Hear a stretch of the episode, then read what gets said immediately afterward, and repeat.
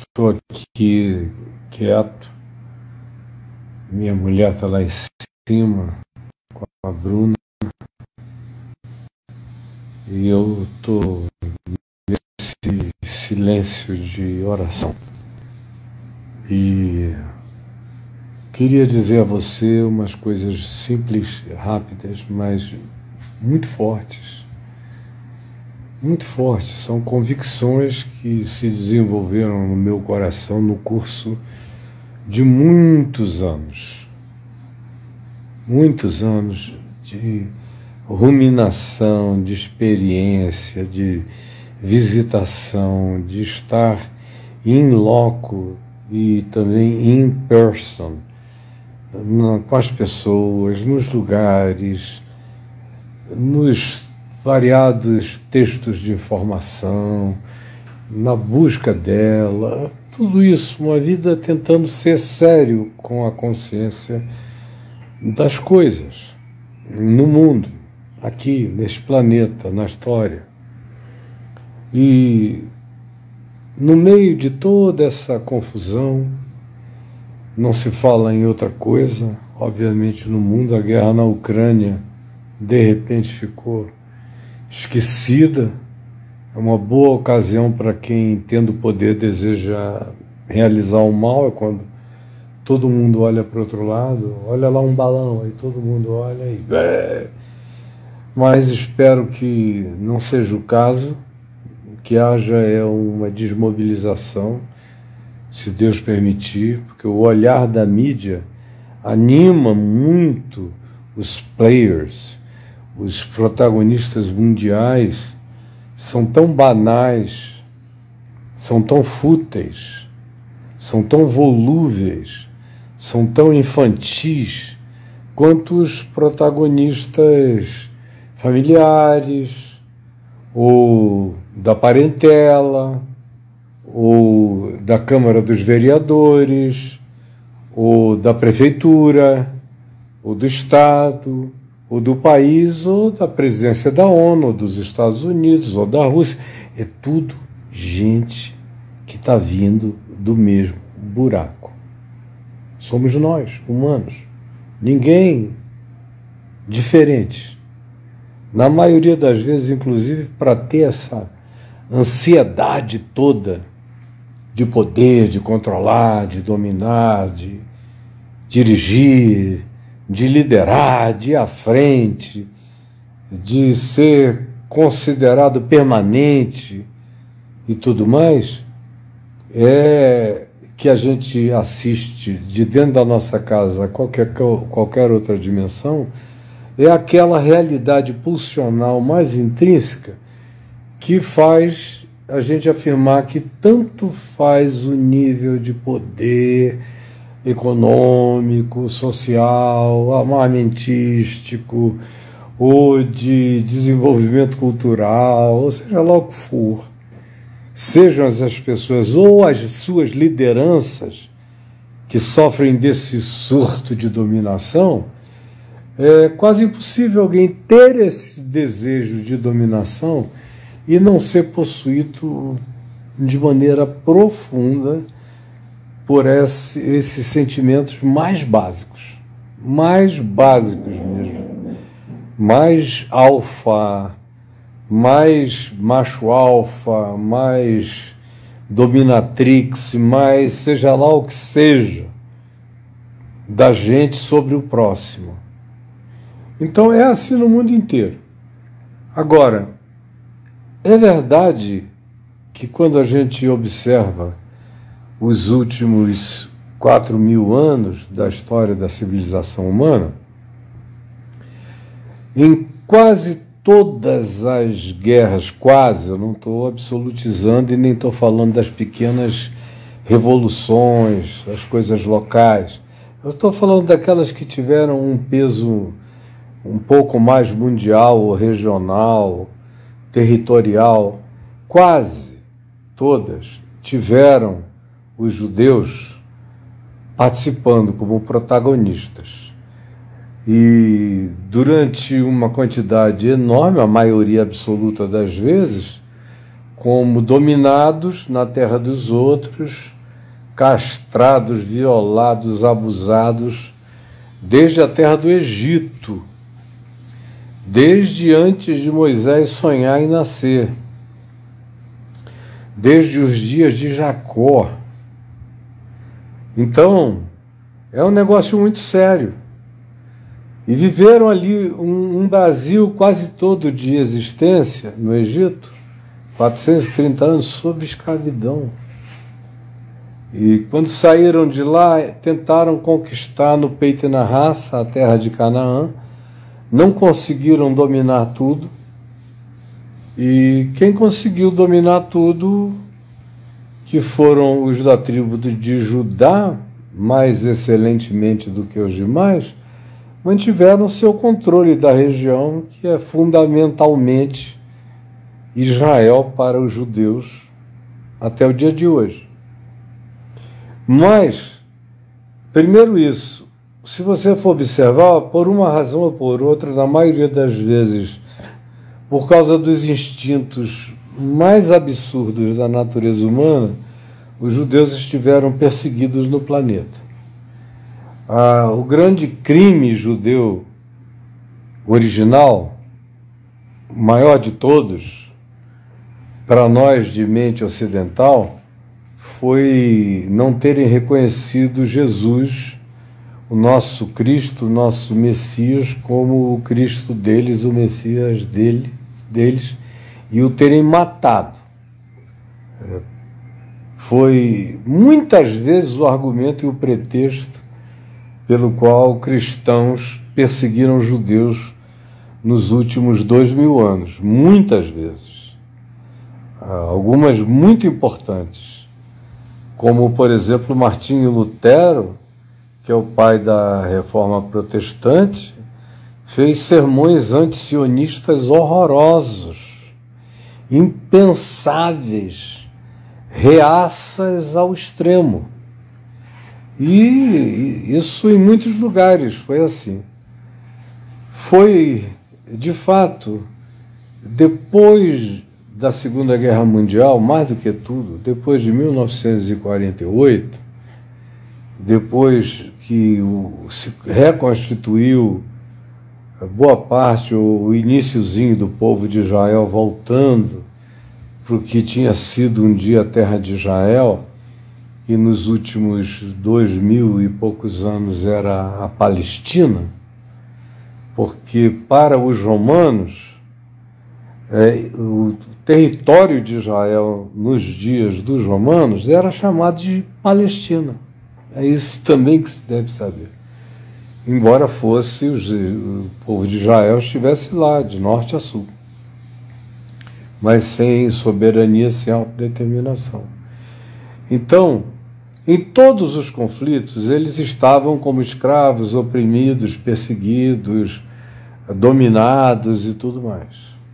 Mas de alguns anos para cá, e eu dizia, o, o olhar a respeito do sionismo positivamente fora do ambiente judaico aconteceu no Ocidente de 1948 para cá, especialmente entre os crentes.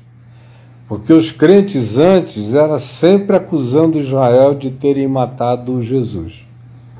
Sempre. O pessoal esquece disso, que foram quase dois mil anos acusando os judeus de terem matado a Jesus. Um, uma vingança verbal e de ações e cultural e de segregação praticada durante dois milênios quase por nós cristãos ocidentais.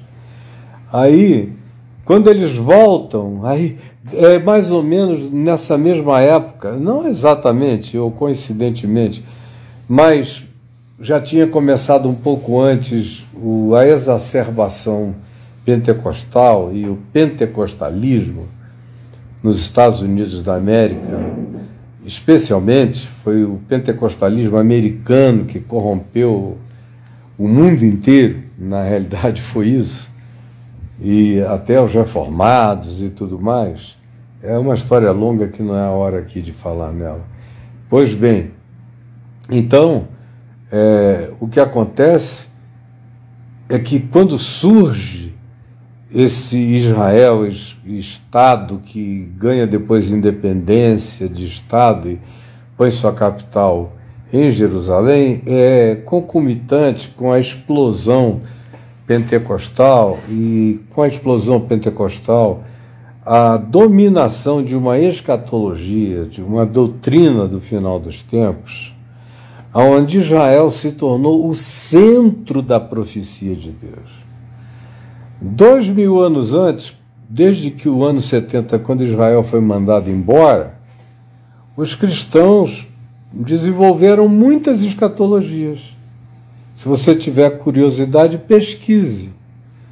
E em nenhuma delas Israel tinha nenhum lugar tão preponderante, escatologicamente falando. Mas na escatologia pentecostal dispensacionalista, especialmente depois de 1948, com Israel, o povo de Israel voltando para o chão de Israel, que também era chamado chão palestino há tantos anos, voltando para lá, reacendeu-se esse fogo, literalmente um pentecostalismo escatológico. E Israel ganhou essa grandeza que você vê hoje nas igrejas, é bandeira do Brasil, é, significando a coisa mais reacionária possível, como a gente viu nos últimos anos, e a bandeira de Israel e uma outra coisa, não importa o que Israel faça, Israel está sempre com razão. E Deus está sempre do lado de Israel, sempre. Sempre. Deus se esqueceu de ser o Deus dos oprimidos, dos pobres, dos desvalidos, de ser o Deus de Israel. Porque o livro do Êxodo começa dizendo que o Senhor ouviu o clamor de Israel oprimido durante 430 anos no Egito, que entraram lá com honra, mas depois de uns anos todo mundo foi esquecendo de quem um dia tivera sido José, o hebreu, em razão do qual todos sobreviveram no Egito e também os de Israel, da parentela de José, José filho de Jacó, isso acabou virando 430 anos de presença no Egito, naquela potência dos Ramséses. É, Moisés é contemporâneo dos Ramsés, de uma das eras mais grandiosas e poderosas do Egito. Fez parte daquele exército, tudo, começa dizendo que o Senhor ouviu o clamor. E quando o Senhor aborda Moisés no deserto de Midian, é para dizer a ele: Eu ouvi o clamor do meu povo, oprimido, sofrendo. Aí a pergunta é: o Deus de todas as coisas só tem ouvidos para ouvir clamores do DNA judaico ou israelita? Ou ele não ouve todos os clamores do mundo e da terra desde sempre e o fará para sempre e eternamente? Amém. Então, eu não quero falar mais do que isso, já falei demais hoje, mas é preciso tomar cuidado, porque esse Deus de Abraão, Ismael e Isaac, que não é o Deus de Abraão, Isaac e Jacó, não é o Deus de uma linhagem só, é o Deus de uma linhagem múltipla por causa de Abraão e que na sua precipitação gerou um filho dele, Abraão, inegavelmente dele, e tão reconhecidamente dele que você abre aí no livro de Gênesis e você lê a bênção que Deus deu a Ismael. Uma bênção da pesada, dizendo a Ismael que a descendência dele seria enorme, que ele seria sempre um guerreiro beligerante, poderoso, em, vivendo em estado de conflito. Isso aqui é extraordinário. Há quatro mil anos, mais de quatro mil anos, foi dito debaixo de uma tenda em Berseba, naquela região do sul, perto de Gaza. Foi dito lá: olha, a minha bênção a ti é esta. E ele foi abençoado com aquela bênção que fazia dele numeroso. Muitas nações adviriam de Ismael, muitas nações, como hoje a gente vê, muitas nações. E, e que eles nunca deixariam de ter misericórdia, mas que teriam um espírito combativo, combatente de guerreiros inflamados. É uma narrativa psicológica extraordinária do que aconteceu no posterior mundo árabe e posteriormente muçulmano, em alguns ambientes islâmico, mas ismaelita. Impressionante. São dois irmãos que estão aí e boa parte dessas guerras todas tem a ver supostamente, supostamente, com o mesmo Deus, o único Deus, o único Deus. Esse único Deus está acabando com milhões e milhões e milhões de pessoas o único Deus dos judeus, o único Deus dos cristãos, o único Deus dos muçulmanos, os islâmicos, tem o maior de todos os potenciais, que é o potencial de gerar uma ectombe planetária. Planetária, tenebrosa. Tenebrosa e a gente fica brincando de achar que a religião não está na base pulsante de tudo isso. O Hamas é ultra, ultra, ultra religioso. Ele adotou toda a filosofia do Irã de não reconhecer a existência de Israel. Tem que ser eliminado do mapa, extirpado. Assim é o Hamas. O Hezbollah diz que é menos mas de fato e de verdade é assim. E é óbvio que praticamente, ou eu diria praticamente todos os países árabes e muçulmanos prefeririam hoje em dia não ter o Estado de Israel como vizinho próximo.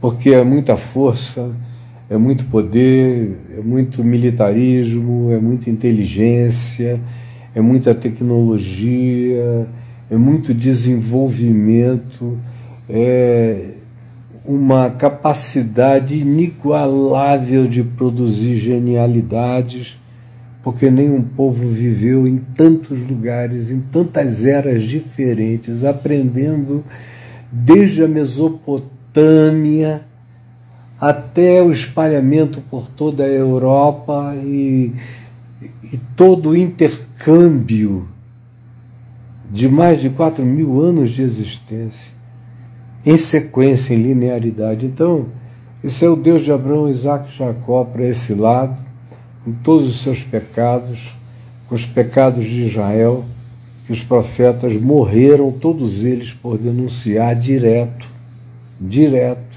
Nunca houve nada santo em Israel. Estavam sempre pecando idolatria, maldade, orgia, em devassidão e indiferença. Leia o Velho Testamento. Já que você é da lei de Moisés, leia o Velho Testamento, leia os profetas. Leia a primeira reis, segunda reis, primeiro Samuel, segundo Samuel, primeiro e segunda crônicas. Leia, valendo. Leia os profetas Isaías, Jeremias, Ezequiel, valendo, valendo. Você vai ver, não tem nenhum deles dizendo viva Israel. Não, é ai de ti, ai de ti, ai de ti, ai de ti. Ai de ti, como quase todo fanático religioso ouve, de qualquer lado da vida, ai de ti, porque isso carrega um, um espírito de presunção presente. Então, pegar e no dia de hoje, no século XXI, depois de tanto tempo de tudo, pegar, abrir a Bíblia e dizer: está escrito que essa terra todinha de Dan a Berseba, se a gente levar em consideração o que Deus disse a Abraão, ou até mais se a gente levar em consideração algumas fronteiras estabelecidas nos dias de Moisés, que eram bem mais amplas, se alargavam para regiões ao sul, uh, iam e entravam no que hoje seria a Jordânia, entraria em alguns pedaços da Síria, do Líbano, e toda aquela área interna seria completamente Israel, de acordo com Moisés. Pega isso e leva, porque os palestinos também têm lá um outro documento não tão antigo mas que tem 1.400 anos de validade. É uma guerra de cartório religioso. Cartório religioso, um com a Bíblia, outro com o Corão.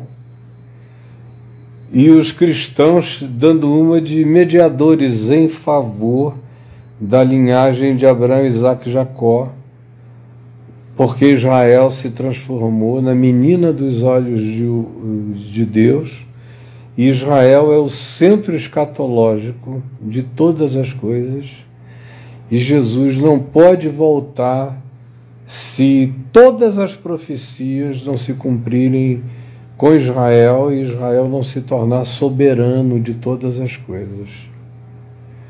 Então, para mim é muito difícil, gente. Para mim é muito difícil, não tem nada a ver com fé tem a ver com uma convicção de bom senso, cheio de muita paz aqui dentro de mim, porque existem muitos Israéis. O, o povo de Israel, o Estado de Israel, que é para onde eu vou desde os anos 70, já cheguei lá, já vi o Estado de Israel. Mas eu nem penso no Estado de Israel quando eu estou lá. Eu penso na história bíblica. Eu ensino a história bíblica para um Israel que não é descendente de Abraão e que, portanto, não tem nada a ver com o Estado de Israel, que somos nós, os gentios. A quem Paulo declarou, escrevendo aos Gálatas, que éramos Israel de Deus.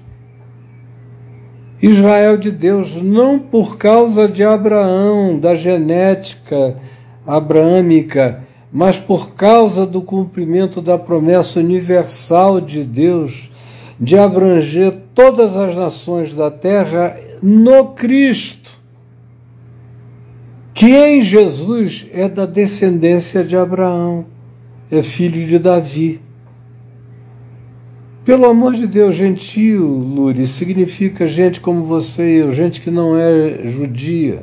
Os judeus chamavam de gentios. Então, uma coisa é o povo hebreu, outra coisa são os israelitas, nem todos os israelitas são israelenses. Outra coisa são os judeus, os judeus de Judá, os judeus do judaísmo e os judeus que têm descendência judaica, mas que não são nem do judaísmo e nem são israelenses. E aí a gente ainda pode ir, e temos nós que somos Israel de Deus, sem termos nada a ver com nada disso. Porque a promessa se cumpriu na nossa vida. Na minha foi num balcão da Assembleia de Deus de Manaus, no início dos anos 70. E você foi aonde? Em Belfor Roxo? Foi na Moca? Foi aonde? As geografias deixaram de ser importantes para quem crê em Jesus. Não é nem no Monte Gerezim, nem em Jerusalém o lugar onde se deve adorar. É só no coração. O resto é tirar o olhar de dentro da gente, botar o olhar da gente numas geografias chamadas de sagradas, que é uma palavra que eu abomino, é a palavra sagrado. Porque é pelo sagrado que a gente mata, rouba, mente, engana, é o sagrado. O santo desmobiliza o ódio em nós, o sagrado fomenta, alimenta, cria. O sagrado é coisa, é posse, é presença física, fetichiza, gera idolatria, idolatria. O santo imponderável, invisível, não está presente só se se manifestar como consciência, como verdade de ser. Isso é o santo. O sagrado habita coisas, o santo habita pessoas, consciências.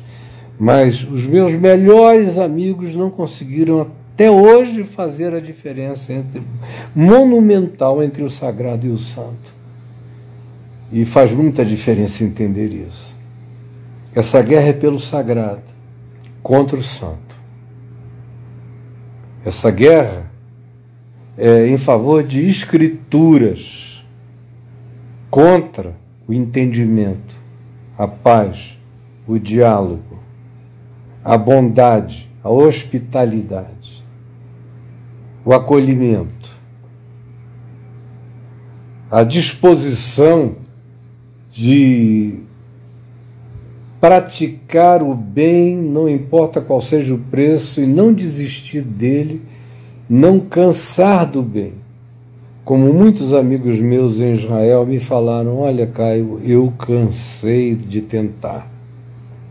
Aí partiram para o Benjamin Netanyahu, que prometeu atropelar e acabar com esse negócio de dois estados. O sagrado é que venceu. E o sagrado é que está matando. Enquanto vocês ficarem determinando chão sagrado, vivendo essa religiosidade predatória de leões, de bichos e de feras, feras fazendo xixi nas esquinas e dizendo em nome de Deus: aqui é o lugar, o chão de Deus, aqui é o lugar abençoado. Vocês vejam, o lugar abençoado foi o lugar que mais produziu guerra per capita na história da humanidade foi o lugar sagrado. É o sagrado que ainda vai acabar com qualquer tranquilidade nossa nessa vida. Aí você me pergunta, você é em favor de quê? Eu sou em favor do que, do que a Bíblia ensina, que a espiritualidade dos profetas da Bíblia ensinou, do que Deus explicitamente falou através deles. Os céus dos céus, os cosmos, as existências de todos os tamanhos e aquelas que não cabem em tamanhos, que são de dimensões aonde espaço-tempo não significam nada. Os céus dos céus não me podem conter. Mas vós dizeis que me construireis uma casa? É o que pergunta Deus através dos profetas. Que pergunta, não precisa de mais nada. De mais nada. Eu creio nisso. Creio no que Jesus disse. Não é em lugares que se deve adorar a Deus, não é em, no Monte Gerezim, nem em Jerusalém, nem no Monte Sião, nem no Monte Sinai, nem monte nenhum. Deus é espírito. Importa que os seus adoradores o adorem em espírito e em verdade. Aí você quer fazer casas, quer geografizar Deus, ou criar uma terra para Deus, os termos de Deus, as fronteiras de Deus. São guerras pelos lugares sagrados. Eles chamam de terra santa, mas é terra sagrada. Se fosse santa, se fosse realmente santa, não seria a terra da escravidão nem da guerra, nem do ódio, nem da disputa, nem das leis que matam, nem dos direitos que chacinam, em nome do único Deus, seja de um lado, seja do outro, seja de que lado seja. Não importa, fique irrelevante, é em nome do único Deus. E que nós cristãos entramos em nome do único Deus já com Deus tomando um lado quando Deus nunca tomou o lado de Israel no sentido de fazer de Israel um paraíso. Israel tinha que aprender a virar gente, ou então entrava no cacete. Foi assim todo o Velho Testamento, foi assim em toda a narrativa bíblica, foi assim na história humana até aqui. Mas você não acompanhou nada disso, não sabe coisa alguma, embarca em tudo que dizem e cultua Israel e odeia Palestina. Eu faço muita diferença entre os muitos Israéis, as camadas dos Israéis e dos Israéis e dos Israéis, até aquele Israel imponderável que só Deus conhece, que está espalhado pelo mundo, que não está congregado em nação nenhuma em língua nenhuma, em etnia nenhuma, espalhado pelo mundo, falando com Deus a única língua de justiça, verdade, amor, misericórdia, compaixão, hospitalidade, inclusividade. Esse é o único Israel verdadeiro mesmo de Deus. É essa grande nuvem de testemunhas olhando e desejando o melhor, o bem, gritando, querendo fazer pontes de paz. São os verdadeiros macários, os bem-aventurados de Jesus espalhados pela face da terra. Tomem cuidado para que os livros sagrados não venham a acender definitivamente as bombas de Ectombe devastadoras e apocalípticas. Não alimente o ódio em nome de nada. Quem o faz trabalha em favor de Satanás.